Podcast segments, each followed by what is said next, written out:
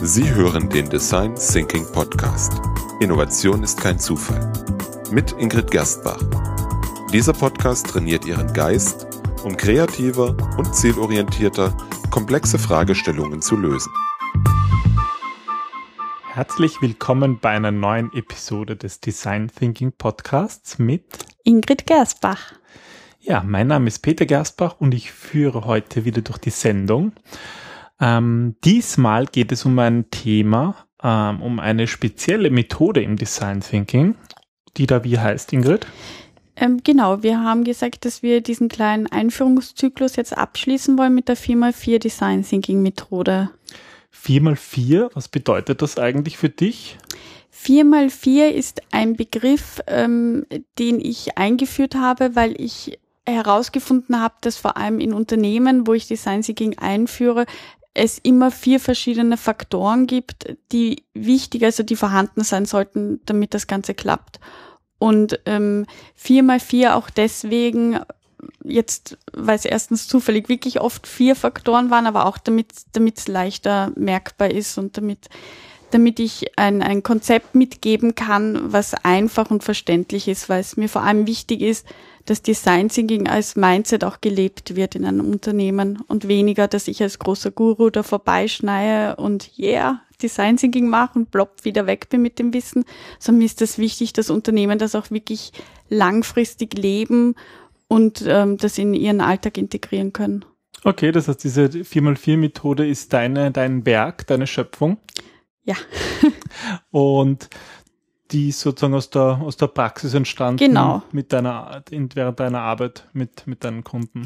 Genau, also ich ähm, mache ja hauptsächlich Projekte im Design Thinking und daraus hat sich dann ergeben, dass ähm, Unternehmen gesagt haben, können wir das nicht auch intern einführen, weil uns gefällt dieses Konzept und da habe ich mir dann eben diese Methode überlegt und führe die jetzt auch in Unternehmen ein.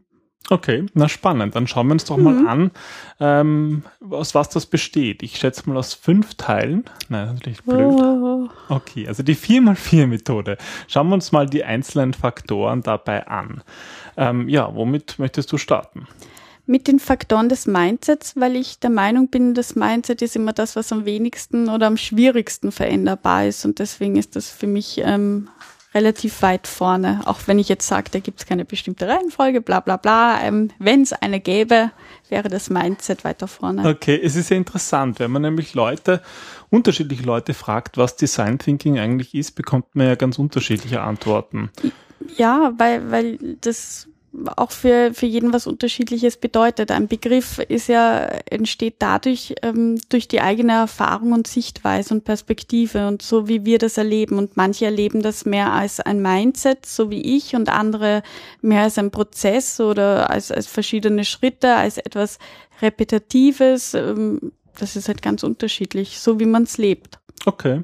Na gut, dann schauen wir uns mal an, wie du das Ganze lebst. Mhm. Ja, und beginnen wir eben beim Mindset, das dir besonders wichtig ist. Aus was für, was für Faktoren besteht da in deiner Methode? Was ist für dich wichtig? Das, oder was heißt eigentlich Mindset? Also die vier Faktoren des Mindsets wären einmal Offenheit, Empathie, systemisches Denken und Kommunikation. Und ähm, damit meine ich eben, dass dieses Mindset die Mitarbeiter dabei unterstützt, dass sie bestimmte Produkte, Dienstleistungen, Prozesse, dass das alles effizienter verändert wird. Ähm, Menschen werden ja vor allem durch ihre individuelle Umgebung und Kultur geprägt. Das verhält sich im Unternehmenskontext genauso wie in, ähm, wie in jedem persönlichen Bereich. Und wenn ich jetzt von Offenheit, Empathie, systemischen Denken und Kommunikation rede, dann meine ich da im Speziellen bei Offenheit, dass die Menschen ähm, offen gegenüber neuen Ideen und auch überraschenden Wendungen sein sollten, offen anderen Perspektiven und Erfahrungen gegenüber. Das ist gar nicht, also viele sagen, ja, ich bin offen, aber das erfordert auch viel Mut.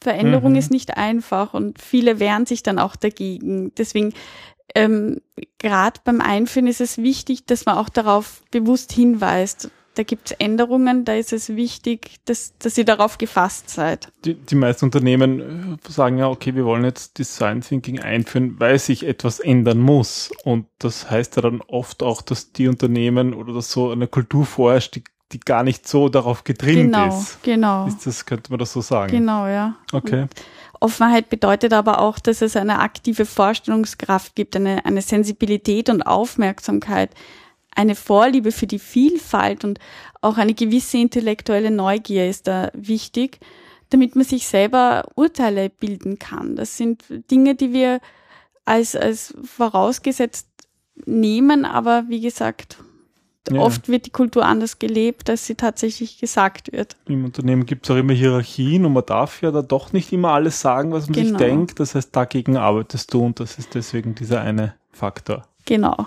Okay. Gut, wie geht's weiter? Was ist noch wichtig? Dann haben wir die Empathie nach der Offenheit. Ähm, und unter Empathie verstehe ich eben diesen tiefen Wunsch in einem drinnen, die Dinge zu verändern, um, um wirklich Menschen zu helfen, aus einer wirklichen Sorge um seine Mitmenschen. Da geht es darum, die Gefühle, Gedanken und Bedürfnisse anderer Menschen zu verstehen, aber nicht nur sie zu verstehen, sondern sie auch nachvollziehen zu können. Also auch zu sagen, nicht nur, ich weiß eh, was du meinst, sondern ja, na, ich glaube, ich kenne das. Ich, ich spüre, was du spürst, diese Angst, dieses auch, wenn man es nicht gut beschreiben kann, wirklich sich versuchen, okay, wie würde ich mich fühlen, wenn ich an den seiner Stelle wäre. Okay. Ähm, wie ist das jetzt so mit Empathie? Ist ein bisschen ein schwieriger Begriff so im Business-Hintergrund. Ähm, ich meine, da geht es doch hauptsächlich darum, dass das Unternehmen Geld verdient, dass es Umsatz macht und da zählen auch irgendwie die harten Fakten. Wieso Empathie? Natürlich, es zählen immer im Unternehmen die harten Fakten und die weichen Fakten. Also das ist interessant, da sagen viele Unternehmen, ja, die sind wichtig. Ähm, ich habe sie eh, nur mein Nachbar hat sie nicht. Also das ist oft dieses Mindset, auf das ich stoße. Aber Empathie ist deswegen so wichtig, weil in jedem Unternehmen noch immer Menschen arbeiten und wir wollen, dass die zufrieden und glücklich sind, weil nur zufriedene und glückliche Menschen machen auch gute Arbeit. Also okay. gestresste und unter stressiger Bedingung, unter unter harten Konditionen arbeitet niemand gut, egal ob jetzt, ob du jetzt im B2B oder im B2C-Bereich bist. Also mhm. ähm, egal, ob du jetzt direkt mit Menschen zu tun hast oder indirekt. Aber innerhalb des Unternehmens arbeiten immer Menschen miteinander. Also wenn man jetzt sagt, okay, das gilt ja nur für Unternehmen, die eben ähm, draußen einen wirklichen Konsumenten, einen wirklichen Kunden haben. Nein, das gilt auch innerhalb des Unternehmens, dass ich empathisch gegenüber meinen Mitmenschen bin, empathisch gegenüber der Sekretärin vom Chef, genauso wie dem Buchhalter oder, oder dem Putzfrau. Pixar hat da so ein schönes Zitat, das sagt, also Pixar, die, die ähm, Zeichentrickmacher, wo es heißt, jeder ist bei uns ein Filmemacher. Und das ist genauso der Putzmann oder die Putzfrau wie die Sekretärin oder der Assistent. Alle. Wir alle arbeiten an demselben. Wir okay. machen Filme. Und das ist so dieses Mindset, was hinter Empathie steht. Okay, und die Empathie hilft natürlich dann auch, ja, etwas Neues zu schaffen im Rahmen des Design Thinking Prozesses. Genau. Na, wenn, wenn ich besser verstehe, wie du dich fühlst, dann kann ich dir auch besser helfen, weil dann fühle ich selber. Und wir alle wissen dann, ähm, okay, dann, dann weiß ich schon die Lösung eher, weil dann weiß ich oder dann überlege ich anders, was mir helfen könnte, als wenn ich da überhaupt keinen Bezug habe. Weil wenn ich nicht weiß, was dir weh tut oder, oder wo der Schuh drückt, pff, woher soll ich wissen, was die Lösung ist? Ja, nur das klingt logisch. Oh. Also mehr Empathie für die Unternehmen. Mehr Empathie. Und was auch noch wichtig ist, laut deinem Modell ist systemisches Denken. Was meinst du damit genau? Genau, also das systemische Denken kommt auch ein bisschen ähm, von unserer Ausbildung, ähm, ja, der systemischen Therapie, ähm, wo es darum geht, dass wir uns alle äh, in einem System bewegen. Jeder Mensch lebt in verschiedenen Systemen. Also ähm, wenn du in einer Familie bist, bist du in einem anderen System, als wenn du im Unternehmen bist. Und im Unternehmen bist du vielleicht ähm, in einem anderen System, wenn du in einem anderen Projekt bist. Wenn Menschen mit anderen Menschen zusammenarbeiten, dann ist das so wie wenn, wenn wir aus verschiedenen Teilen bestehen. Und die Perspektiven anderer Beteiligten, die Unternehmensstrategie und die Vision, das sind alles ganz wichtige Bausteine, die diese, die dieses System umgeben. Und innerhalb dieses Systems existieren immer Probleme, die anders sind als in den anderen Systemen und die wollen wir auch lösen. Mhm. Und was ist sozusagen, ähm, was ist der, was ist das, das, der Einzelne im Vergleich zum ganzen System? Was ist der wichtiger? Auf was, auf was schaut man, schaust du da mehr? Auf die Verbindung. Also wenn der Einzelne ähm, es, es existieren keine einzelnen Menschen. Also ja, natürlich existieren wir als Individuum einzeln, aber wir alle agieren in Systemen und darauf kommt es an. Wie agierst du in einem System? Wie verhältst du dich? Wie verhältst du dich als Kunde? Also wir schauen uns dieses Verhalten eigentlich an in dem System. Ja, ich finde das immer sehr, diesen Gedanken sehr entlastend irgendwie, dass es nicht, dass man nicht, dass nicht eine Person schuld ist oder man selber genau. schuld ist, sondern dass es irgendwie dieses verflochtene System ist und das finde ich hilft oft ja, die Dinge zu. Es geht ja dann nicht um, um einen Schuldigen in dem Sinn, sondern wie du sagst, es geht darum zu schauen, okay, warum? Wir fragen immer im Design Thinking nach dem Warum. Warum verhält er sie sich so? Warum fühlt er sie sich nicht wohl? Also da geht es eigentlich immer um das Warum im System. Okay. Gut, das heißt, wir hatten bis jetzt beim Thema Mindset die Offenheit, die Empathie, jetzt das, das systemische Denken, also das Design Thinker systemisch denken können, müssen, sollten. Sollten, genau. Und ja, was ist Nummer vier? Nummer vier ist eigentlich ähm, das kommunikatives Mindset. Äh, also darunter verstehe ich, dass die Menschen ein also prinzipiell haben wir, glaube ich, alle ein gutes Gespür für Widersprüchlichkeiten, Doppeldeutigkeiten, mal mehr, mal weniger, aber wenn man mit Design Thinking arbeitet, dann sollten diese sprachlichen Feinheiten gut ausgebildet sein. Also man sollte ein gutes Gespür dafür haben. Man sollte Gehörtes aktiv wiedergeben können, Fragen stellen, zwischen den Zeilen lesen, mit Informationen umgehen können, aber auch Informationen vermitteln. Kommunikativ zu sein, das ist niemals eine Einbahnstraße, sondern setzt immer auch voraus, dass man ein guter Zuhörer ist. Das ist das, was ich mit Kommunikation beim 4x4 meine. Ist das jetzt eine Fähigkeit, die man lernen kann oder ist das jetzt, wie du sagst, eben ein Mindset, so eine Einstellungssache? Hm, das ist eine, eine Zwickelfrage. Naja, also ich glaube, wir sind alle Wesen, die lernfähig sind und Kommunikation ist manchen schon mehr in die Wiege gelegt, glaube ich, aber prinzipiell sind das alles Sachen, die man verfeinern kann. Also ich glaube, wenn du in einem System bist und sozial gut eingebunden bist, dann, dann kannst du dich auch besser kommunikativ bewegen und kannst es besser aus, ähm, austangieren. Ja, kann man lernen, kann man verfeinern. Okay. Das ist sozusagen eine bewusste Entscheidung. Ich möchte sozusagen deswegen auch Mindset. Ja, weil es halt, und das hängt ja auch alles miteinander zusammen. Wenn ich sehr empathisch agieren möchte, dann, dann muss ich auch irgendwie, wir, wir sprechen mit Kommunikation. Also wir, wir interagieren miteinander über Kommunikation. Das heißt, wenn ich empathisch sein möchte, dann muss ich mich der Kommunikation bedienen. Und je empathischer ich sein möchte, je mehr ich in diesem System zusammenarbeiten möchte, je offener ich für den anderen bin, desto kommunikativer bin ich. Also das bedingt sich ja alles. Mhm. Das heißt, liebe Zuhörer, wenn ihr ein Design Thinking Team zusammenstellen wollt und das selber einführen wollt, ja, dann solltet ihr an, an, vor allem Personen suchen, bei denen diese vier Eigenschaften stimmen, die also offen sind, die empathisch sind für, für andere Menschen, die systemisch denken können, ja, und die sehr kommunikativ sind. Genau. Aber das reicht ja nicht nur. Es geht ja nicht nur um die einzelnen Menschen im Design Thinking Team, sondern es geht auch um das Umfeld. Ja. Und da kommen wir zur, zur zweiten Ebene. Mhm. Was ist diese Ebene? Also das, was du jetzt ansprichst, sind die zweiten vier Faktoren. Und zwar nenne ich das die vier Faktoren des Umfelds. Und dabei meine ich eigentlich, dass eingetrampelte Pfade verlassen werden sollten, aktives Denken hinterfragt und Grenzen neu gezogen. Und damit das überhaupt möglich sein kann, ähm, brauchen wir vier spezielle Rahmenbedingungen. Das ist erstens einmal der flexible Raum, das interdisziplinäre Team, der, äh, die, die Methode und, und, und, der, und der Okay. Wie ist das mit dem Raum? Hast du schon einmal in einer Bibliothek jemanden hinterhergepfiffen? Ich schätze mal nicht.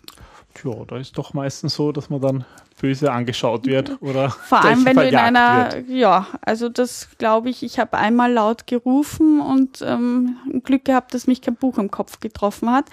Das ist weil Räume unser Verhalten prägen. Ein Raum ist immer ein Schlüsselelement bei bei der Zusammenarbeit mit Teams. Ähm, wenn wenn wir Entscheidungen erfassen und sie an der Wand anbringen, dann brauchst du nicht darauf achten, dass jeder dasselbe Verständnis hat, weil es dann eh für alle auch sichtbar ist. Und je mehr wir mit diesen Wänden, mit diesem Raum spielen und äh, desto, desto eher können wir auch ein gemeinsames Verständnis aufbauen. Und deswegen ist auch ein eigener Raum, der wirklich nur fürs Design Thinking da ist, so wichtig, weil wir den auch ankern ein wenig. Also wir kommen in einen Raum und wir verhalten uns schon anders, weil wir wissen, okay, in dem Raum gelten die Design Thinking Regeln. Das heißt, hier ist Kritik verboten, aber hier sind offene Ideen erlaubt. Hier ist es erlaubt, laut zu denken. Hier ist es erlaubt, viel zu zeichnen. Und wenn wir das immer wieder in denselben Raum machen, dann erinnern wir uns automatisch unbewusst daran, sobald wir diesen Raum betreten. Und damit spiele ich ein bisschen, dass das wir ein, ja, genau. Es hilft, es hilft dem Team, sich sofort darauf einzustellen, sobald sie den Raum betreten. Es hilft sozusagen auch dieses Mindset wieder in Erinnerung genau. zu rufen. So verbinden sich die einzelnen Teile. Ah, geschickt. Ja, gut. Das heißt, das ist einmal der Raum. Ich denke, dazu werden wir auf jeden Fall mal auch eine eigene Folge machen. Vermutlich, ja. Das ist doch ein wichtiges Konzept, ist eigentlich zu allen Teilen davon. Mhm. Aber schauen wir mal weiter. Also ein wichtiges, ähm, wichtiger Faktor für die Umwelt ist der Raum. Mhm. Ja, wie geht's weiter? Was ist noch wichtig? Das interdisziplinäre Team ist wichtig. Ähm, das hat vielleicht jemand schon einmal miterlebt, der in einer Gruppe arbeitet, also vermutlich die meisten, die in Projekten arbeiten. Wenn wir immer in denselben Projekten arbeiten, also immer mit demselben Projektteam arbeiten, dann bekommen wir auch immer dieselben Lösungen. Das ist, weil ähm, weil die Perspektiven und die Fähigkeiten sich nicht ändern. Und im Design Thinking spielen wir mit dem Wissen der vielen, mit deren kreativen Energie. Aber trotzdem hat jeder Einzelne Eigenverantwortung. Und die einzelnen Leute müssen ihr Wissen aktiv mit einbringen. Und deswegen ist es wichtig, dass ich genauso jemanden mit an Bord hole, der schon lange im Unternehmen ist und seine Sicht aus diesen langen Prozessen, diese, dieses was ist schon einmal passiert, wie schaut die Geschichte aus, dass er das alles mit einbringt, genauso wie vielleicht ein Kunde. Also du weißt, ich spiele gerne mit Kunden, ähm, die ich mit einbeziehe, damit man auch einmal diese Sicht hat, weil ein Kunde das Unternehmen ganz anders sieht. Also mhm. du kennst das sicher auch, wenn du dich sehr lange mit einem Projekt beschäftigt hast, dann siehst du gewisse Teile nicht mehr, die du als Neuling äh, sofort auffallen und, und du fragst, wie, wieso machst du das jetzt? Das verstehe ich aber nicht, weil du das Hintergrundwissen schon hast. Du hast eine ganz andere Perspektive und schon ganz andere, eine ganz andere Einstellung dazu, ganz andere Erfahrungen. Und mit diesen unterschiedlichen Erfahrungen, Einstellungen und Fähigkeiten, weil jeder Mensch hat auch spezielle Fähigkeiten, mit denen arbeite ich im Design Thinking. Das heißt, wenn es darum geht, ähm, ein neues Produkt zu entwickeln, dann wird nicht, werden nicht nur die Marketingabteilung eingeladen, sondern sozusagen aus dem ganzen Unternehmen. Genau. Die Leute, um hier ihren Input zu bringen. Experten genauso wie Nicht-Experten und, und Kunden genauso wie potenzielle Kunden. Also das ist ein bunter Mix an verschiedenen Persönlichkeiten. Und das macht's aus, dass es funktioniert. Genau. Gut, was, was braucht man dann noch? Also wir hatten jetzt den Raum und das Team. Genau, die Methode. Okay, was bedeutet Methode in diesem Kontext?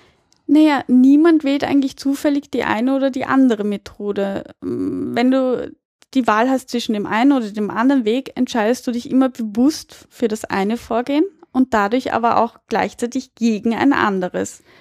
Und Grundlage dieser Wahl ist meiner Meinung nach immer die eigene Intuition, die wiederum auf der Erfahrung und dem Wissen über die einzelnen Methoden basiert. Lass uns vielleicht nochmal einen Schritt zurück machen. Was meinst du überhaupt mit Methoden? Naja, mit Methoden ähm, meine ich die Techniken, meine ich ähm, Design Thinking als Methode, als Prozess, also welche Methoden verwendest du? Verwendest du jetzt das äh, Brainwriting, also Technik, ähm, oder möchtest du lieber agil vorgehen? Welche Methode, welches, was ist dir wichtig, dass du in, in diesem bestimmten Projekt an Methoden, Techniken und Tools einsetzt? Okay. Genau. Und da geht es eigentlich darum, dass du, ähm, dass du die Methode danach wählst, ähm, je passend sie auch zu den Menschen, die da drinnen sind, dass immer wieder an diesem Verschränken, je passender sie in diesem System sind, ähm, je geeigneter sie auch zum Einsatz kommen können. Es ist wichtig, dass wir einen großen Erfahrungsschatz und verschiedene Methoden haben und die auch öfters wechseln, weil sonst sind wir auch gleich wieder in diesen eingetrampelten Pfaden. Ähm, deswegen plädiere ich dafür, dass man vor allem viel Wissen sammelt über einzelne Methoden und Techniken, wieder offen ist für neue Techniken und sich mhm. mit anderen Menschen austauscht. Weil okay. je mehr, desto mehr Werkzeuge haben wir auch zur Hand. Und das ist wieder eigentlich eine Anforderung an das Team, wie das sozusagen, was für Wissen dort, dort vorherrschen sollte. Mhm.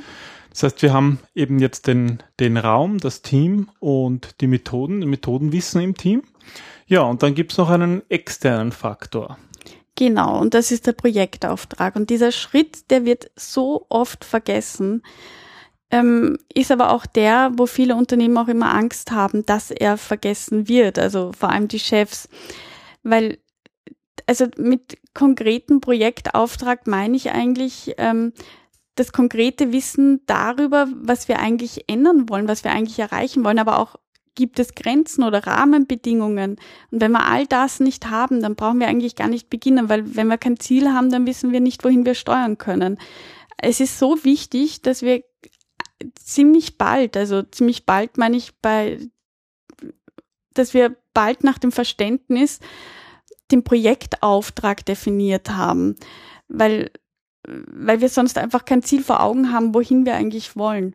Und mit ziemlich bald meine ich, ja, man kann, also idealerweise beginnt man natürlich schon und weiß, okay, die Design Challenge, diesen Projektauftrag möchte ich ähm, angehen, da möchte ich eine Lösung finden. Aber oft fehlt uns noch ein Verständnis über die Person. Also wer ist jetzt wirklich der, der Zielkunde? Für wen wollen wir eine Lösung erschaffen? Das spielt halt auch wieder so ganz Hand in Hand. Da haben wir wieder diese Verzahnung. Ähm, und in einem Auftrag werden dann die, die notwendigen Elemente wie den Umfang, die Teilnehmer, das Ziel, die zeitliche Dauer, die einzelnen Verantwortlichkeiten, die Rahmenbedingungen, das, das muss alles wirklich fixiert, schriftlich am besten festgehalten werden und für jeden jederzeit nachlesbar sein. Okay.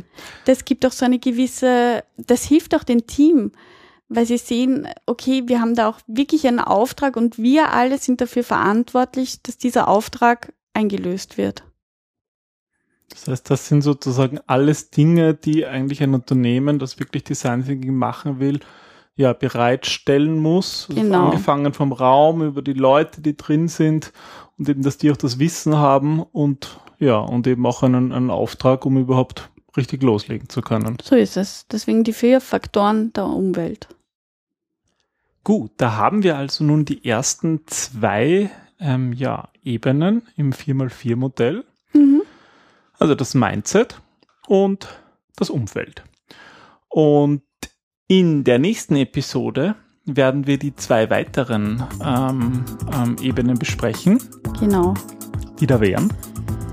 Wir hätten dann noch die Phasen des Prozesses und ähm, die Faktoren, um dann wirklich Design Thinking einzuführen, also eine Anleitung quasi. Eine Anleitung, wie man in Unternehmen genau. Design Thinking einführt. Ja, da bin genau. ich schon sehr gespannt. Und dann hören wir uns in der nächsten Episode. Genau. Bis zum nächsten Mal. Tschüss. Tschüss.